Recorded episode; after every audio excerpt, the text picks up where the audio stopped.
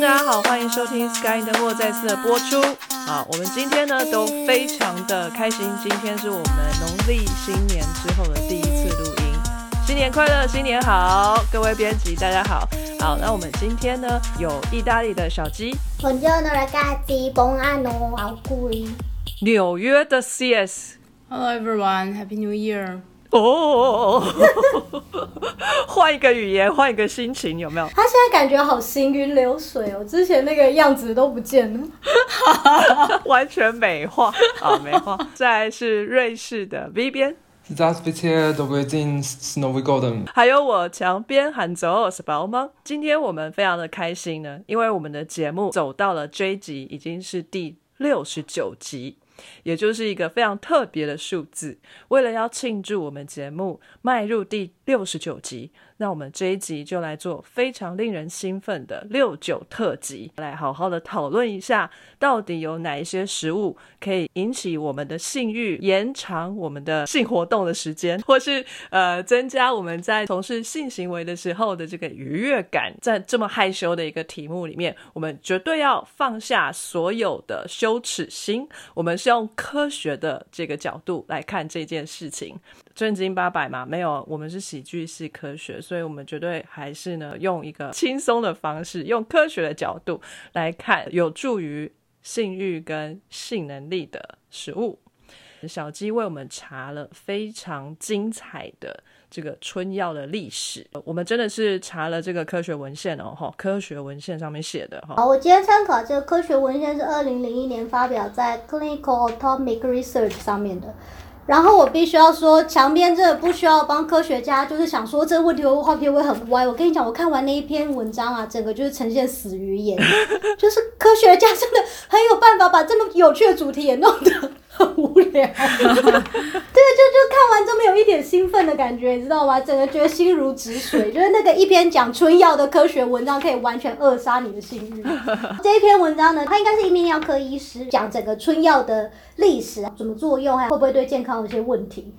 那首先他说，史上最早被记载的性功能障碍，从三四千年前就有了。哇，而且是多么悲惨的这个人的性功能障碍被记录下来呢？他是经由印度文化里头的吟游诗人，所以你的性功能障碍被写成了一首诗，代代相传。我觉得这件事情好悲伤。你会听到路上的儿童都在唱说：“哎，谁谁谁阳痿啊，怎么样怎么样。”对，没错。然后传唱了几千年之后，才开始有文字记载，然后就又被写下来了。最早的三四千年前就有人有性功能障碍的话，那当然从那个时候开始，他们就会想一些对策，比如说不管是吃的东西啊，或者是要怎么样创造那个环境啊，用一点音乐啊，要用一点香味啊，去创造可以让你又浴火重燃的那一种环境。西元前八世纪的时候呢，有一个秘方，他说如果你把青蛙、鳄鱼、老鼠还有麻雀的胆胆全部一起放在奶油里头煮，把它拿来涂在你的脚底，去找女人的话呢，你就可以想做多久做多久。但是这个偏方里头有一个很重要的点是，他说，但是你的脚不能碰到地板。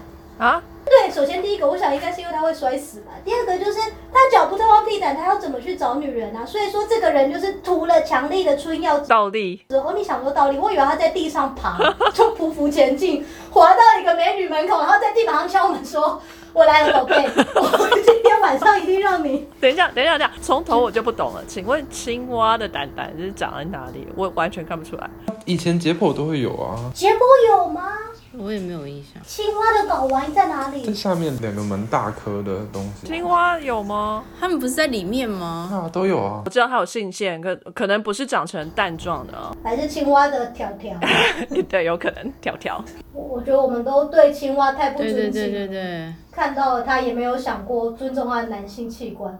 我只记得解剖青蛙的时候要用针什么从后脑勺那边一个洞戳进去脑袋里面搅一搅什么的，对。脊髓穿刺，完全不记得它有蛋。好，现在证实它有蛋。好，麻雀的蛋蛋到底长在哪里？就跟鸡一样啊。哎、对啊，对，我们有吃过鸡睾丸，有两颗啊，而且鳄鱼呢？鳄鱼它不可能是放在那个下半身凸出来的吧？因为你看鳄鱼都在地板上爬来爬去，它如果凸出来的话，它就会一直被撞来撞就很痛。去，早就已经不孕了。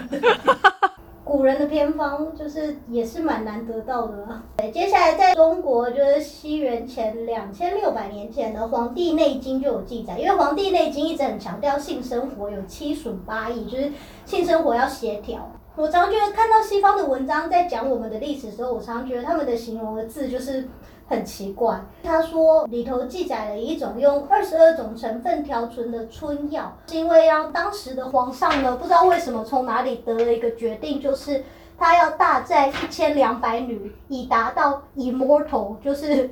达到成为神人的地步，我想可能是长生不老吧，对，就是我在猜，对啊，不死，怎么会以为占了一千两百女就会不死啊？他应该会提早死亡吧？应该在历史上有名吧？就是在历史上不死是这样吗？或者就是我们都是成吉思汗后代之类的这种不死的意义。有可能，他也没有显示哪个皇帝，所以他就是中国历史上大战一千两百女的皇帝，就可能战完就死了，可是被史官记下来。然后接下来呢，我们现在要来听各式各样古人的偏方。嗯，就是在希腊的时候呢，有一个他应该是哲人还是诗人啊，叫 Pliny，他说那个 mandrake root 有壮阳的效果，说因为这个东西的长相。很像女性生殖器，嗯，那 mandrake root 呢？其实大家都看过，就是大家记得哈利波特嘛。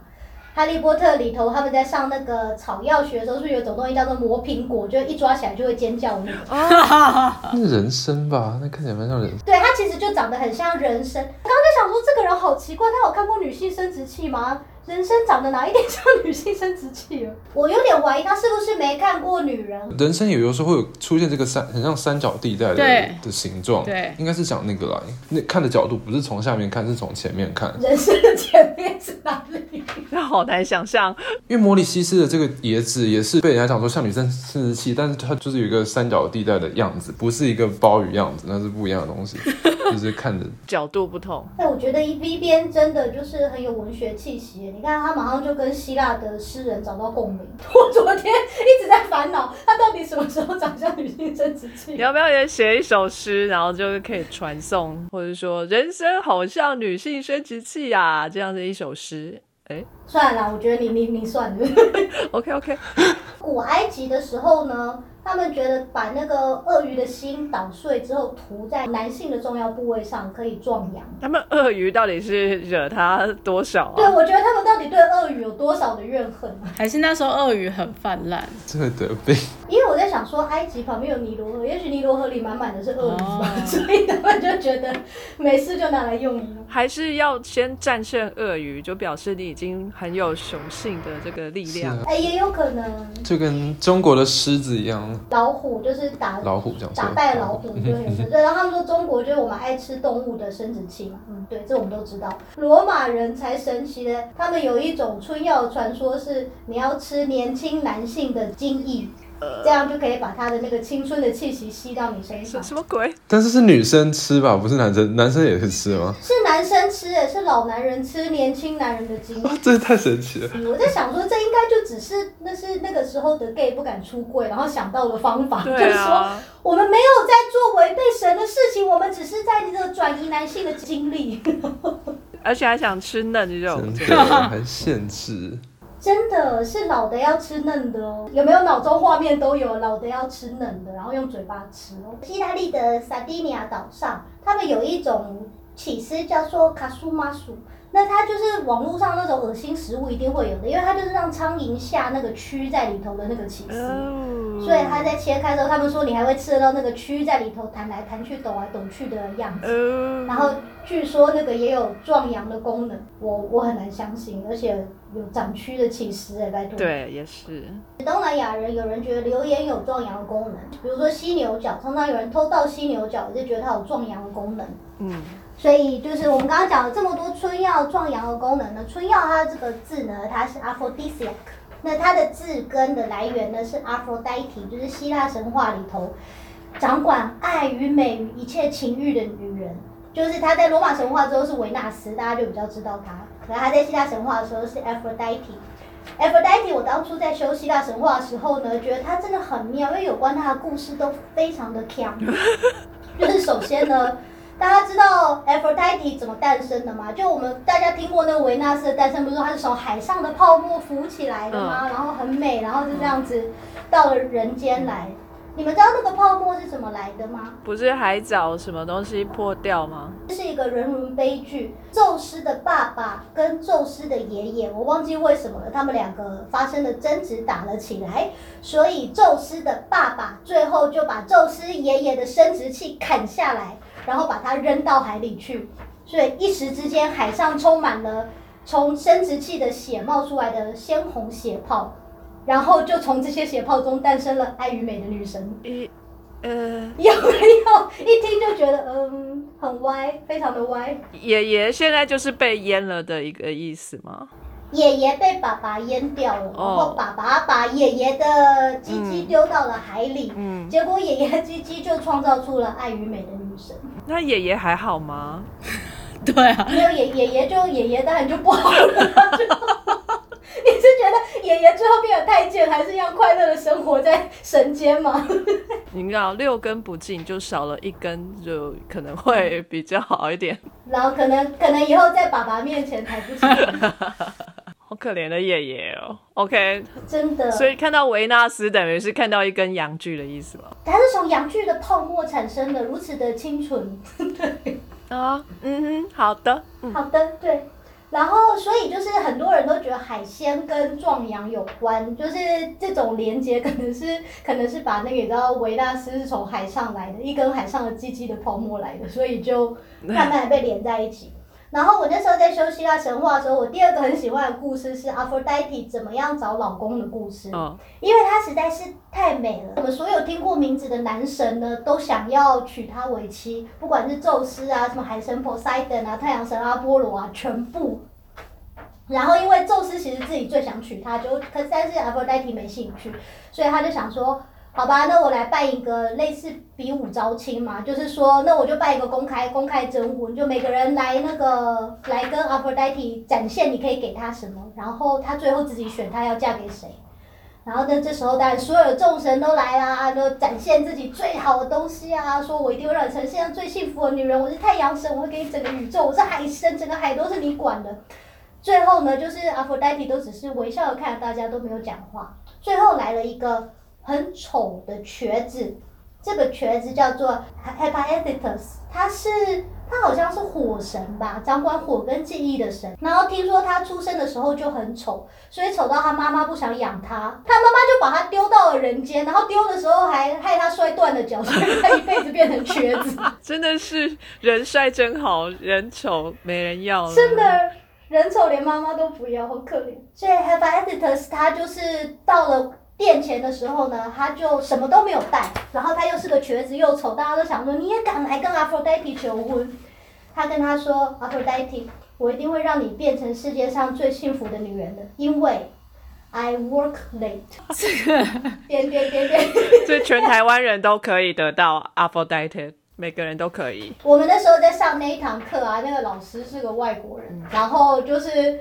就是他那时候讲到这一句的时候，他说：“你们有没有看到？他说 I work late，就 Aphrodite 就嫁他，你们知道这代表什么吗？”然后全班都不敢回话，因为就是要怎么跟一个老师讨论这种事情。我们后来就是大家讨论那个 I work late 的有两层意思，一层意思是你知道他晚上可以很持久，第二层意思就是他可能真的工作到了很晚，所以 Aphrodite 有很多很闲的时间，因为 Aphrodite 后来就是。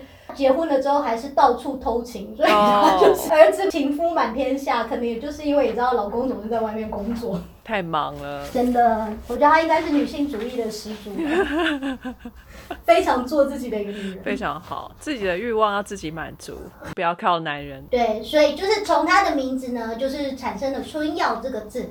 那我们刚刚就讲过，在这一篇。完全可以教习大家欲火的这一篇学术文章里头呢，他把春药分成了三种，一种是提升你的 libido，就是你的性嗯，第二种呢是可以提升你的性能力的，就是你会比较持久，或者是搭什么比较硬之类的。那第三个呢，就是可以提升你的愉悦感，让你今天那个高潮的感觉再更持久、更开心一点。所以我们现在就是他把这春药历史分成这三个大类来来 review。第一种类呢，就是可以提升你的幸运的，其实是之前讲边有提过的龙涎香。咦，就是那个金鱼吃很多那个乌贼吐出来的。吐出来的骨头累积成的球球。对，因为你知道他们说龙涎香是抹香鲸吐出来的，结果我在抹香鲸的名字看到了一个端倪。这次看文章才知道，抹香鲸叫做 sperm whale，、嗯它应该叫做精子金鱼哎。是啊，是啊，我也觉得很奇怪。对啊，所以既然它叫这个名字，它吐出来的东西应该也很有用吧？嗯，好哦。他说它可以提升血清中的睾固酮，然后去刺激多巴胺受体的合成。多巴胺就是我们今天在急性的愉悦感觉的时候最重要的一个一个神经传导物质。多巴胺的受气提升的话呢，你当然就会感受到比较多的多巴胺。那第二个就是因为它有抗结平滑肌收缩的功能。其实所谓的持久呢，就是要让你的血管没有办法收缩，这样血液就会一直往那个地方流，你就可以活很久。所以龙涎香有稍稍一点就是壮阳的功用。第二个东西呢，叫做蟾酥，蟾蜍的蟾，它是从那个黑框蟾蜍提炼出来的，成分呢叫做蟾毒色胺 （bufoten）。这个东西呢，它会产生幻觉。所以可能就是因为幻觉会让你性欲望就提升，就可以看见你的梦中情人。也有可能就不管你前面是谁，就是这个蟾毒色胺有一个很有趣的功能。德国古时候的小提琴家，他们在上台表演前呢，他们会把那个蟾蜍握在手心，啊，你就摸那个蟾蜍的皮肤，因为那个蟾毒色胺是从蟾蜍的皮肤提炼出来。他说这个东西还可以止手汗，是因为黏液的关系吗？是他说他们这个功用会灵。所以每个人都要养一只蟾蜍。有的不是有毒吗？不是会更滑吗？对，我一直以为蟾蜍很滑，也许不滑。可是你看，这就是伟大的那个小提琴家要表演的，然后在后台，然后前面有千万观众在等，他就穿着西装，还有一个人默默坐在后台，手里握了一只蟾蜍，等着要上台。没有，我是想象的是小朋友练了很久的小提琴，然后要上台比赛。一个比赛可能二三十个小朋友都要上去拉同一首曲子，然后下面做了很多评审，然后在小朋友上台之前都要摸一下那个蟾蜍，旁边有一个小桌子，然后上面就放了一只蟾蜍，然后每个人上去之前就摸它一把，摸它一把，然后再上去。啊，可是，一只蟾蜍大家用吗？这蟾蜍很可怜的，我本来以为是每个人都有一只。每个人都可以揉一只吗？对，这样好像比较合理。我觉得应该每个人都有一只吧，不然同一只蟾蜍被这样大家蹂躏，好可怜、哦。我想，说比较环保一点啊。这种是摸没几把就已经没了，哎、有可能对啊。黏液没有产生这么快。而且我就故意想要害后面那个人出手汗，我就这样子对我的蟾蜍揉很久，想说应该都被我用光了，然后再给下一个。你不觉得很像那个丢保龄球之前要握那个有粉的袋子？对，那个那个粉，然后他们是握蟾蜍。嗯，对。对，好，总而言之呢，它这个从蟾蜍吐出来的蟾毒色胺呢，它在中文有叫做蟾酥，那同时它有英文呢，它在西印度叫做 love stone，就是爱之石。哦，好像有叫做中国岩石或黑石什么的，而且它在我查到的，其实就是它这个东西，如果你上网查，你会看到那个是美国 FDA 有发布一些文章新闻稿，好像是在二零零八年的时候，那个东西变成像一种坊间的壮阳药，私下的黑药，然后在那个纽约大家在买，哎，CS 的城市。你要我去买的意思吗？对你可能去个偷一下，就后来说有那个，就是有几个致死的案例，所以这个东西才特别被拿出来，就说请大家不要再相信这个西印度的爱之石，或者是中国的中国岩石，拜托。不要再相信了。而且对于这个蟾蜍啊，这一篇文章说，其实，在很多各式各样跨文化的神话啊，或者是传说故事啊、民间故事啊，甚至是你知道女巫要做法的时候呢，都会提到蟾蜍这件事情。我以前都会说什么呃，女巫要做什么，她要什么青蛙的脚，然后什么蟾蜍的眼睛，或什么什么，或者是我们有青蛙王子、蟾蜍啊、青蛙这一类的东西，它就应该很早之前人类就发觉它跟迷幻药有关，所以它一直跟这一些神秘的东西脱不了关系。然后最后一种可以让你提升性欲的呢，其实就是中枢神经系统的刺激剂，所以就像各式各样毒品，其实都是有这个效果。然后那时候我读到这一段，我就想到你们有看过那个一个电视剧叫做《The Boys》吗？没有，在 Amazon Prime 上面看得到的。反正他就是那个城市有很多超级英雄，然后那些超级英雄其实私底下很坏，然后他们还偷偷嗑药，他们嗑一种超级英雄专门用的药。然后里头就有一个超级英雄嗑了药之后太嗨，结果他就是在跟一般的正常人发生关系的时候，把那个人的头给捏爆了。我想说，就是中枢神经刺激就会让你的性欲提升，可能提升到无法无天的地步。哦，好可怕！对对，他说有毒品，或者是有一种东西叫 cola nut，翻成可乐果，可是应该不是我们吃的那种可乐果，或者是巴西香可可 guarana。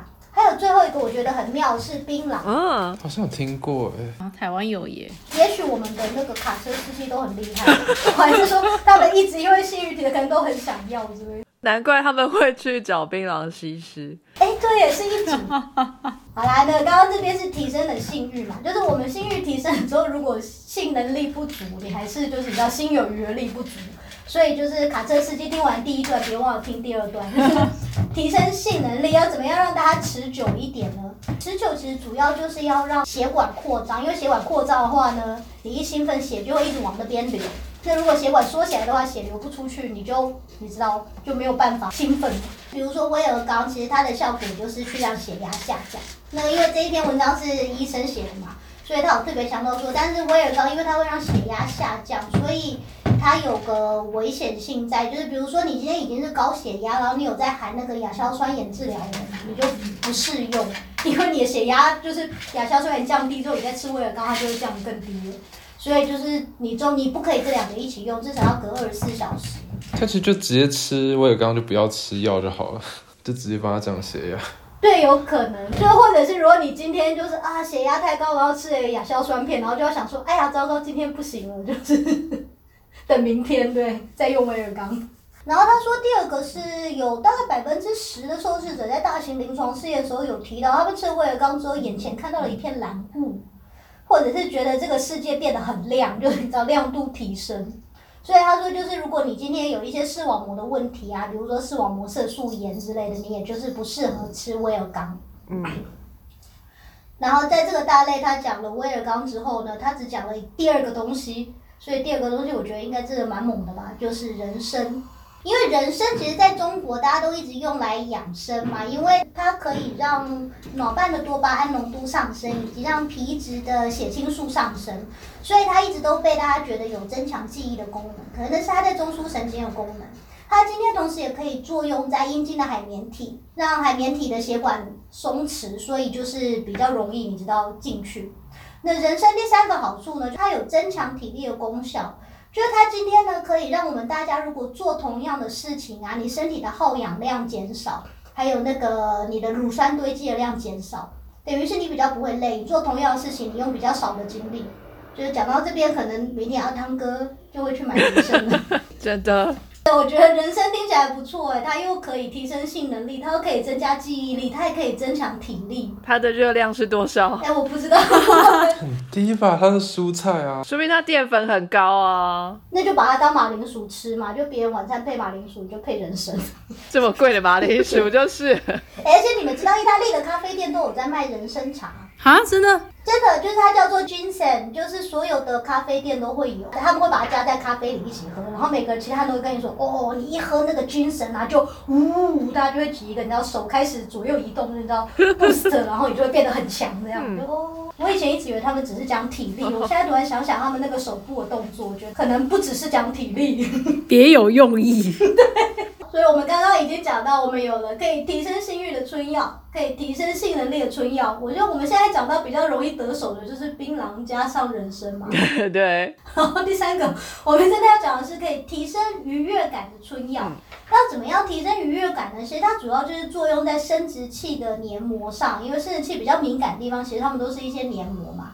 那你要怎么样去让这些黏膜比较比较敏感呢？其实你就是要去刺激它，你要去故意害它微微的发炎。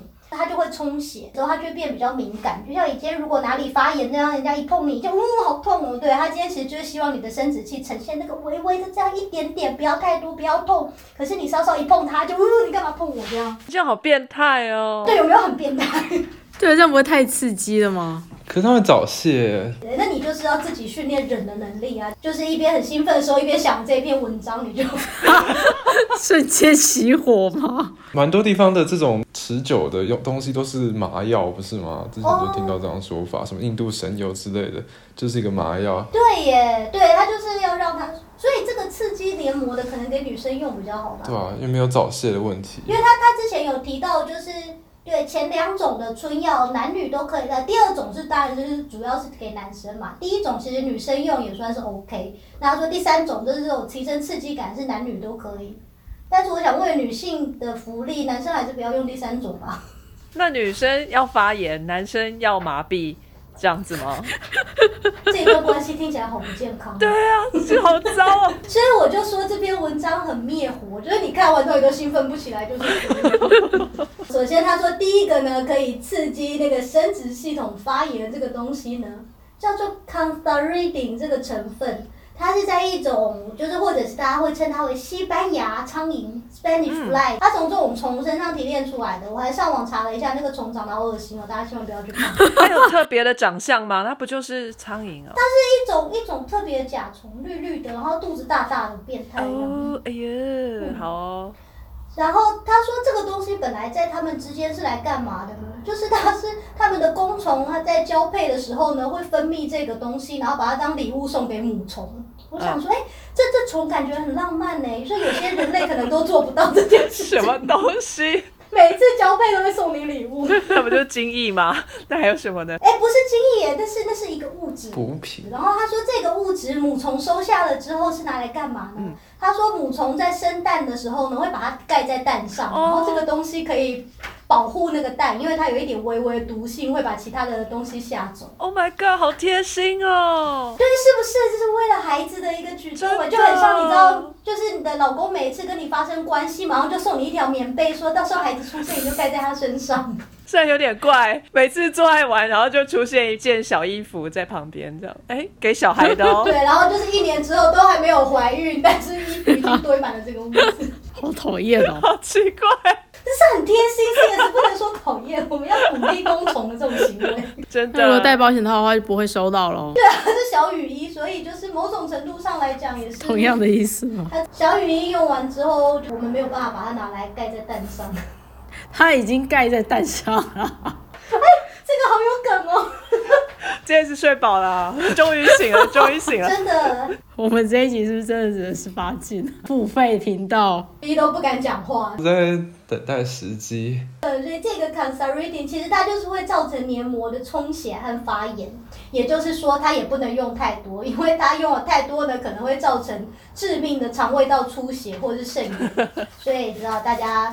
春药要适量。第二种东西也很诡异。第二种东西呢，他说主要是在东南亚和墨西哥，这种虫叫做九龙虫，在墨西哥它叫做 kissing bugs，对，它也是一种甲虫，它长黑黑的，肚子比刚刚那一只更大。可是它名字还蛮可爱的，Kissing Bug 可是中文叫做九龙虫，中文的名字就很怂啊。也是。它也是一样，这个虫身上的一些分泌物会让你的黏膜充血。那但是呢，这种虫虫食身上有可能会带有南美锥虫，所以它会传播南美锥虫病。哎呦，那还是不要好了。所以他们说这个九龙虫啊，在民间被偷偷的拿来当做春药使用，其实可能就是造成那个地区南美锥虫病盛行的 一个原因。好惨哦！也太常用了吧？对，所以我就想说，你看，就是这些人可能私底下就偷偷用，说来来，我们这一区有蜜蜂，你拿去用，然后想说哇，都没有人知道我们在房间里干什么。嘿，结果医学报告知道了，哎，该区南美锥虫病非常的盛行，然后就找了村里的男人来问，就每个都有用。就是有点哀伤的故事。不要留下痕迹，好不好？然后第三种更妙，第三第三个东西叫 radiator，它是它叫做雷补或者是雷水，它是一个有放射性物质，但是当初是被核准正式上市的药品。好，那这个雷水呢，其实它是在二十世纪初有一种放射性骗局造成的。因为就是我们之前讲过放射性的那个游离辐射嘛，然后游离辐射虽然很多人都是强调它就是对人体有什么伤害，但是游离辐射里头有一种功用呢，它叫 radiation homeostasis，它叫做辐射绩效。那这个东西呢，他们是说发觉就是。其实轻量的辐射线呢是有办法帮助人的身体更健康的，他的理论是说，我们身体产生的细胞有一些是好的，有一些是不好，像有一些细胞可能天生体弱多病。所以你今天有一点轻量的辐射线呢，把这些体弱多病的细细胞除掉，让你的身体去建构出新的好的细胞，其实会让你的身体更强壮。因为他们在就是呃有一些辐射屋的案例头研究，就会发觉有一些人就长期住在低剂量的辐射屋里头之后，就他们的癌症发生率反而比一般人更低。哎，这个好像 V 边上次在五 G 的时候也有讲过，哎，就是说有一些研究说辐射对免疫系统也不错。他是说无线电吧？他哦，无线电，对对对，是无线电，是比较低的那边，比较低频的。这个是真正的琉璃辐射，有一种东西叫做北投石，在日本人很受欢迎，觉得它是养生圣品，因为它就是一个会产生天然微量辐射线的一种石头。哦，那甚至日本还有那种辐射温温泉，嗯，就是他们根据日本的原子能委员会创造，就是用一个低剂量的辐射线，就去那边泡温泉，顺便享受辐射线，然后他们觉得会让身体更健康。可是这个是从外部来接受哦。那这个雷水为什么当初它是放射性骗局呢？就是因为当初大家发觉辐射有这个辐射绩效之后呢，有一些人创造了一种药，其实它就是产生游离辐射的那个辐射溶液嘛，然后他叫你喝进身体里。浮水的概念。对，它直接从外面打到你的身体头的时候，它其实会被你的身体就是吸收掉一些，所以今天打进你的身体头的时候，其实它能量已经少很多了。嗯可是你今天把它喝到你的体内去的话，那是完全另一回事。然后这一件事情呢，其实造成了一九三二年有一个亿万富翁的死亡，他叫做 Adam Byers，嗯，拜尔吗？我不知道他是不是那个拜尔公司的那个人。他当初就是他很相信这个雷水，所以他每天都喝，他连续喝了四年，而且可能是因为之后工作越来越忙，他喝的剂量越来越高，越来越高，所以他最后就死于辐射中毒。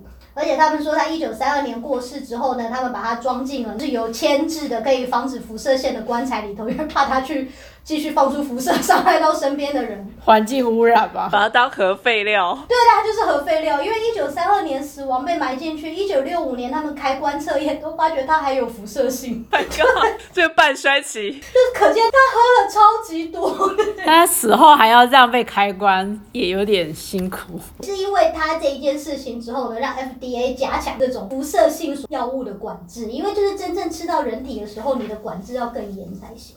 前面几个听起来都蛮歪的嘛，又是什么西班牙甲虫、九龙虫，然后是辐射线。好，终于第四、第五个那个这篇文章讲到比较好一点的东西了。第四个呢，它就是说，主要是一些植物的血管扩张剂，那它们今天就是有血管扩张、抗氧化的功能。他说有野枣、番红花、嗯，巧茶、骆驼蓬没听过，白屈菜没听过，我还以为是白居易啊。然后还有一种树叫做玉亨冰树，我也没听过，还有麝香。那他有提到说这一些是算是比较天然的血管扩张剂。最后一种呢，其实就是香料。我特别要讲的是香菜，哈哈哈。我们要为香菜洗花冤屈。对，视网膜听到没有？香菜，视网膜还真膜 #hashtag 它，有香菜，还有 basil 巴西嗯米。嗯八角，或者是甚至是大蒜，或者像我们上一次讲到的那个嗯肉桂，还有就是那个比如说芦笋或 artichoke 这样剂，它的重点是因为这些香料它们里头会有一些。挥发性的油脂在，我觉得听起来蛮恶心的，所以因为这些挥发性的油脂就会对黏膜造成一点刺激，所以其实你吃下去的时候，是你在排出的时候呢，它经过尿道，因为尿道你知道男生就是跟生殖器同路嘛，女生是在附近，它就会去刺激你那附近的黏膜，所以会造成你那附近的黏膜充血紧实。啊，那就跟洋葱的效果差不多。所以是要尿完了再上这样的意思。有点，所以我就想说，这也蛮累的，就是你要算好时间，就是哦，今天晚上想要来一下，那所以就是大概一个小时前吃香菜，然后喝很多水，然后等它排出去之后就好，我现在准备好了。累不累啊？直接涂洋葱就好了。可能好像那个效果又太严重了。然后我觉得这位医生非常的，我不知道他到底是冷面笑匠，还是说他这个人就是真的这么无趣。他说，呃，其实前面所有的东西几乎都有一些剂量上啊，或什么副作用之类的。那这一类的春药呢，它是非常安全的。它唯一可能的副作用就是你吃太多会消化不良。嗯嗯嗯啊，好哦。他很认真的在帮大家 归纳，然后他最后有讲到春药啊，绝对不能滥用，就是它要适量。因为比方说，就是有一种春药叫做快金金金莲花，你吃一点点会提升睾固酮，吃太多的时候，它会让你的睾固酮反而就是下降。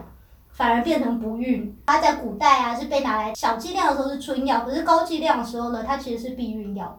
一体两面，对，真的，或者是比如说像刚刚讲那些蟾蜍啊，或者是就是西班牙甲虫啊、九龙虫这些东西出来的，虽然它是天然的，可是它还是一样，你要注意它的剂量，因为它吃太多，像我们刚刚讲，其中一个会造成严重的内出血嘛，或者是你要。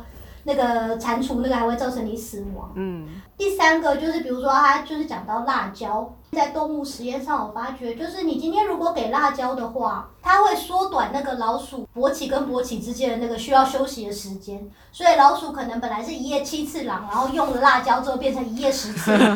对，哎，听起来好像很厉害，对不对？可是他说，对这种东西，就是因为有这个效果，人家会说辣椒是春药。他说：“但是动物实验同同一批动物，他们也发觉，就是老鼠可以勃起比较多次，但是它也高潮的比较快，所以它就是很兴奋的，哎，然后马上两秒钟，噗，没了，然后又马上很兴奋的，哎，上来，然后一下又没了。所以就引发早泄的意思吗？对，它就是早泄。是你要该算它是春药吗？它可以让你一夜十次郎，但是每一次都早泄，就嗯。所以 total 时间是简短的，就看你注重的是次数还是品质。” Quality 哦，是 quantity。你今天要跟人家炫耀是说我一夜只有一次，但是一次两个小时，还是说我一夜二十次，但是每次一分钟？就是大家衡量一下吧。然后这个医生真的还蛮好，然后他最后讲到说，因为他是泌尿科医生。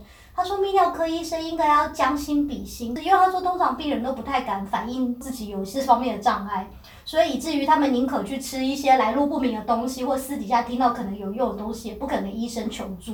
所以他就说，医生应该要你知道很有同理心，而且很敏感，主动的提出协助。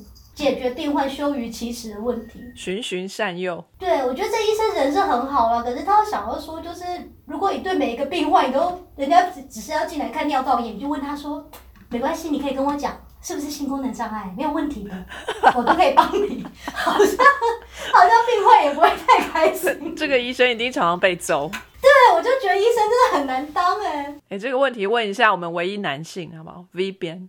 会有很多人难以启齿吗？如果他们有这方面的问题，我也不知道，没有人跑来跟我讲过，哎，我不太清楚。但我觉得，只要真的是医生有做好保密的话，我觉得没有什么难以启齿吧，因为也不止这种问题啊，就有很多疾病上的问题。大家都不想让别人知道嘛，因为就是会影响你的在社交活动上的一些位置吧。可但因为直接觉得你有性病，应该不是觉得你有性功能障碍。我觉得大部分去看泌尿科，大家的第一印象就是，呃，你应该是有性病吧，所以觉得你私生活不检不检点啊。我从来没有这样想过，哎，啊，是吗？泌尿科不就是肾脏的问题？可能就是年轻吧，对吧？只要是老人的话，那应该肾脏问题也是蛮多的。哦。我们女生去看妇产科，这还蛮正常的，我们也不会觉得有特别难以启齿的。啊，我觉得妇产科很难以启齿。会吗？这个我们平常都要做检查的，不是吗？每一年。可是就是很不想去啊，妇产科就会一直叫你脚张开啊什么的。是也没错啦，但是这是应该要做的检查。但我觉得应该是妇产科，因为它其实有妇科跟产科，可能包含的疾病非常广，或者说可能包含的检检测非常广。可是泌尿科就比较小。好吧，男性同胞不要紧张。我在泌尿科看到外面的人，我只是觉得应该每一个都前列腺肥大而已。我从来没有想过你们有性功能障碍。好，谢谢小鸡。好，让我们学到了很多这个春药的历史，还有很多很多奇奇怪怪的事。我们先介绍一下，我们有一位英国的听众，他很乐意参与我们的节目，但是碍于呢，他只会说英文来着，所以呢，他就帮我们来收集一些资料。那我们在这边就帮他，就是把这些资料用中文呈现出来给大家。这个 credit 是要给这位英国听众的。可是他听得懂吗？他听得懂中文吗？他听不懂，但是他老婆会告诉他。哇哦，这么辛苦！只是他老婆是台湾人，所以会告诉他我们大概的内容是什么。他今天帮我们找了很多素食的帮助性能力的一些食物，他找了几篇也是科学文章，那上面整理了一些这个植物啊，我都没有听过。刚才小鸡有略略的提到。不过，我们先从网络上可以看得到的一些奇奇怪怪的食物来看好了。我在网络上可以看到用中文去查的，就壮阳食品啊，这样子会找出来很多。奇怪的广告，对，真的，你到时候你的 cookie 全部都会变成整个页面都是壮阳药。我觉得你就会查到什么大雕，然后按到病毒的网页。呃，是他们通常就会列出几种食物，然后说他们就是会提升睾固酮的含量啊，或者是什么含锌，就金属的那个锌特别的高，所以他们可以提升性能力。这个种类非常的多，很奇怪的，有一种植物出现在很多繁体中文的网页上，就是韭菜。哦，韭菜有另外一个响亮的名字，叫做起阳草。没听过，就是起床的起，太阳的阳，在中药里面吧，他说有温中下气、补肾益阳的功效，然后对老年人的性功能衰退、性器官萎缩、干燥、阳冷有温壮滋润的作用，大概都是比较中医的观念，在这些科学的期刊、科学的研究里头。大概都找不太到有关于韭菜的研究。我觉得也要看有没有人投资要帮韭菜做这个研究。对好啊，不好？没有人愿意付钱，真的可能韭菜水饺的老板可以出来赞助。然后花椒、大蒜啊，什么腰果啊等等的，所以这些都我们都没有找到，或是我们还不知道有什么样的科学证据有支持的。不过有一个有一个东西，这个说法是已经很久了，从有佛教开始吧，是不是？我也不晓得。等一下，佛教佛教在讲性欲，这个感觉有点对啊，他们就是不要有性欲嘛，要六根清净。所以呢，为什么吃素的人不吃五辛五种辛香料？这些新香料也是也是植物，也是素的，可是他们不吃，就是因为有有一本佛经，名字叫《首楞严经》，里面有这么一段经文：一切众生食甘故生，食毒故死。是诸众生求三摩地，当断世间五种心菜，是五种心熟食发淫，生淡增贵。是他的意思就是说，吃这个五种新香料会让你发淫，就是有淫荡的淫，就会想要做那档事这样子。那这五星是哪五星呢？是葱、韭菜。你看那个时候大家就说韭菜，嗯然后蒜、大蒜。另外两个中文就看不出来它们是什么，有一个字叫做蟹，一个草字头，一个左边呢是树叶匪蟹的那个素，右边是韭菜的韭，念蟹。好好复杂的字，对啊，笔画也太多了吧？对，然后它这个又叫做桥，或是桥头，或是路桥，但是看他的这个照片，看起来就像是那个红葱头。还有第五样，它叫做星渠，中心的心，三点水，右边一个巨大的巨，然后下面一个木头的木，就是星渠。这个东西又叫做洋葱。好烦哦！讲了那么复杂，结果就是洋葱，搞了半天，我刚才已经查到，我想说什么都，就讲的最后就是红葱头加洋葱的。一个是红葱，一个是白葱，一个是洋葱。葱有仇吧？真的就是我也不知道，就是这几种新香料，佛教经典里头认为是会引起性欲的，但是也目前还没有任何我们找得到的科学根据啊。还有传说中的那些海鲜呐、就是有一些说法是说它们含有大量的锌，我不知道是不是跟性欲有什么关系耶？我看到的那个，他说锌主要是跟精子的成熟和你在青少年时候的性成熟有关。可是我就想说，那是不是你过了青少年之后就没有什么用？哦，这边是只有看到一点点，就是说缺乏锌的话，会造成睾固酮还有那个催乳素，就反正是性激素啦的这个含量在血清里头呢会比较少一点。但是这是锌缺乏，但是如果你补太多锌，然后超过了，我相信也不是好的。这个哈，我刚刚提到说会增加睾固酮的这个浓度呢，这个实验是做在大鼠身上的。然后还没有任何在人类身上有看到差别、哦所以这些网络上啊奇奇怪怪的一些食物。那我们来看看我们的英国听众帮我们找到的是哪一些东西。好，第一个呢，就是刚才小鸡有有提到的玉亨冰。你说你没有听过，对不对？我也完全没有听过。完全没听过。对对对我那时候以为他是在讲那个宾利那种车子，我就想说这是树吗？这不是一种车？它是一种产在西非的树，然后它的树皮有点像肉桂那种整片的把它弄下来，然后它可以磨成粉，然后再泡茶。传统的是这样子饮用。那在西非啊，他们传统的这个食物里面就觉得它是一个壮阳的食物，但其实在实验上面是比较没有看到。它的这个作用的，现在在市面上，你在 Amazon 上也是可以买得到玉亨冰，但是有两种拼法，Y O H I M B E，这个东西是纯树皮，还没有经过提炼的，然后 Y O H I M B I N E，Yohimbin 才是纯化过的这个生物碱。或许有比较强力，可是基本上它们的这个效用都不是不是很高。有一些研究会觉得说，它甚至跟安慰剂差不多，就没有看到太大的 effect。它以前有曾经被拿来当做处方药治疗勃起障碍，所以它非常的安全，你可以吃，但是它的作用不是很好。所以它后来就被另外一种东西取代了。玉恨冰为什么它可以改善勃起障碍？它的原因，勃起呢过程是需要呃一氧化在海绵体的血管里面会释放出来，之后去活化一种酶，叫做鸟苷酸环化酶。鸟苷酸环化酶会去把呃一种鸟苷。你不觉得这个名字很棒吗？就是在鸟里面的鸟苷，好，它就是其实长得很像 DNA 的东西，它是一种化学物质，把它做成环状。这个环状的磷酸鸟苷呢，它就会让海绵体里头的血管壁的平滑肌舒张开来。那它舒张开来的话，就会有比较多的血流过去。那你知道就会发生什么事？就很容易充血嘛，那勃起就比较顺利一点。玉亨冰呢，它是一种肾上腺素的拮抗物，它会去阻止平滑肌的收缩，持续扩张，然后血管就会一直在充血这样子。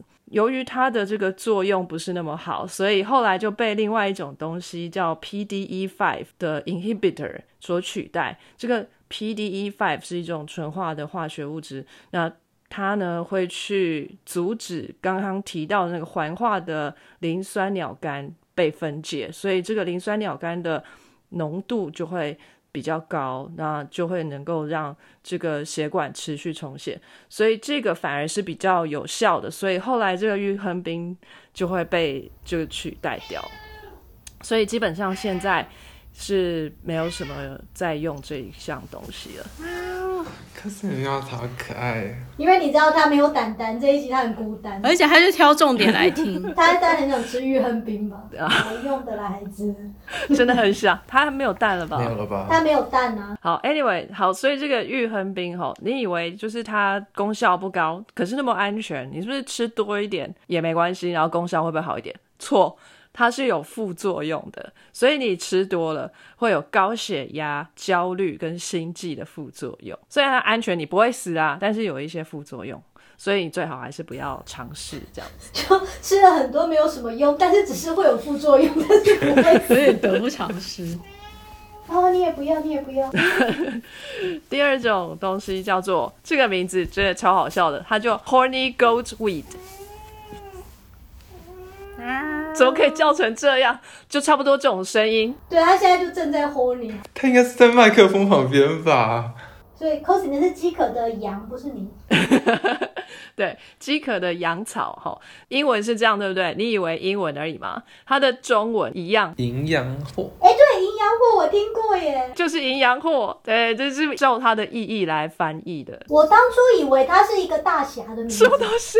听起来蛮像的。是武侠片某个大侠叫做营养货。为什么有人姓营啊？真是。所以 V 边你有听过这个东西哦？没有，只是听过名字而已，没有，我不知道它内容是什么。现在不要否认了啦，真的。你现在撇清什么？你在撇清什么？这个东西呢，也可以说是一种传统的中药啦。它一样呢，也是会让海绵体的平滑肌舒张，所以就容易这个充血，一样的意思，就是作用上来说，有一些实验是做在它身上，可是大部分都是在动物实验里面，也还没有人体的实验。刚才说到玉衡冰是有人体实验的，但是作用不好。那这个营养货呢，它没有人体实验，所以基本上也最好不要相信。然后还有一种东西呢，叫 potency wood，我不知道中文是什么，可是英文听起来的话，因为不举就叫 impotency，就是你没有能力。那 potency wood 就是让你有能力的一种木头。这个名字听起来就比营养货好一点，因为是有能力的，比较有水准一点的名字。我觉得它也很不 OK，因为通常 wood 就是在讲你知道勃起之后的的那个部位。哦，好，勃起之后是 wood，所以就哦，也是个很歪的名字。超歪的啊，可是听起来比较威啊，比 horny goat 好玩。它呢是产在巴西的，也是在传统上会被用来当做春药。它在一些研究里面呢显示，这个是比较好一点的。有一个研究是在男性身上会发现，这一个 potency wood 可以增加男性的性欲百分之六十。呃，就是当这个男性如果他是本身就性冷感吧，就是 low libido 的时候。另外，它也可以帮助一些勃起功能障碍的男性。另外一个研究是有在做在女生身上的，它是有效，但是这个东西呢还跟银杏的一些物质混在一起，所以也不晓得这个效用是出自于这个 potency wood 还是银杏这样子。银杏，你是说那个防止增强记忆力那个银杏吗？对对对，ginkgo。我们今天是发掘所有增强记忆力的东西，他们好像都有促进血液循环的功能。哦，原来如此。那再来呢，就要提到中国也很喜欢的一种东西，叫人参嘛。刚才小鸡也有说到，那这边我也看到哦，他有说哦，要种植六年以上、六岁以上的红参，好。才有这个春药效果哈。在二零零七年的一个研究里面呢，对六十个男人，哈，去这六十个男人都有一点点的勃起障碍，就是中等的勃起障碍。那他们天天都服用三千毫克的人参，跟对照组比较的话，就是 placebo，就是安慰剂的那一组去比较的话呢，会发现说他们有不错的改善。哦，这人参真的是在这里面看起来。算是不错的。然后，二零一零年的这个研究里面呢，有看到是对于这个停经之后的女性，也是每天都服用三千毫克人参。哦，三千毫克好像是个基本值哈，不晓得这样吃起来要多少钱，可能很贵吧。它呢也是有明显的对于性欲，好 sexual arousal，然后或者是性行为的频率，还有性行为的这个满足度哈，sexual。呃，satis 兴奋到连英文都念不出来。satisfaction，你刚刚吃了什么？我人参啊，然后所以对女性也有效，人参这个不错。然后另外还有一个是后设实验，就是人家已经做完实验，我们后来再去做分析的这种东西。我刚刚以为你讲的后设实验是跟色色的歪歪的那种东西，对，就是。是不是歪掉？没错，就是跟早期的实验相比的话，有一个后设实验，是不是 meta analysis 啊？然后他们呢看到了，如果是用 double blind，就是双盲实验，可以看得到，的确是呃有人参有这个功效，而且还是 dose dependent 的哈，所以不错啦。哎，所以我们今天在送长辈人参，其实是在祝他们性生活美满，有没有？是不是很贴心？真的耶，一定要送爸妈人参呐！既然退休都没事了，那就好好享受一下。错耶。然后还有提到一个我也没有听过，可是我们等一下有可能会介绍哦，好的东西叫做玛卡。那这个东西呢，它是产在呃安第斯山脉附近。就是中南美洲啦，好，他们也是蛮有用的哦。有六篇研究呢，在玛卡作为男性的春药方面是蛮有效的。有一篇研究发现，它有一个对勃起障碍有正面的效果。有第二篇呢，它是说，哎，对于性欲呢有一些正面的效果。可是第三篇呢，却说，哎，好像没有什么效。所以这个可能是有一点有效，有一点没效。但是刚刚人生好像还不错哦。那总体来说呢，哦，英国听众非常贴心的还做了总结哦。他说这些研究呢，好像都没有很多的这个机制方面的研究，所以也不晓得，就是这些功效看起来好像是有效，但是我们不知道为什么，所以可能还没有太多科学证据，只能说是统计上来说对某些人有效这样子。他建议就是说，他们可能有一些效用，可是可能只能拿来当做 supplement 补充剂。不能真的当做是 medication，就是药物。那再来就是说，也要注意说他们是不是有毒性。就像刚刚说到的，愈痕病它可能会让你有一些不舒服，最好也不要吃太多。那吃一点点，那可能心理作用上面觉得，哎，我今天有吃补了，我应该会比较强，也许你就会比较强。另外一点，他也注意到了，就是说这些研究里头。大部分是对于男性的研究，哈，比较缺乏对于女性的研究，啊，希望科学界给实现这个性别平等的部分，有没有发言的部分的春药也是要好好的 study 一下。我在想会不会是它的关键字啊？他如果今天要查壮阳，就只能壮男生。嗯，对啊，他看的这一篇其实是关于勃起障碍的，对啊，有可能，对。应该对女性的研究也是蛮不少的啦，可能我们还没有捞到。非常感谢各位听众的收听和支持，Sky in the World 在各大 Podcast 平台上都能够收听得到，Anchor、SoundOn、Apple Podcasts。都能搜寻到 Sky in the World 的节目。另外，Sky in the World 也会在脸书粉砖上分享科学家的八卦以及科学新知给大家。在 IG 上也会有编辑们的日常。有任何的问题以及意见，都可以在各大平台上面留言给我们知道。我们将竭尽全力为您寻找答案。欢迎追踪分享 Sky in the World，让更多人知道有趣的科学哦。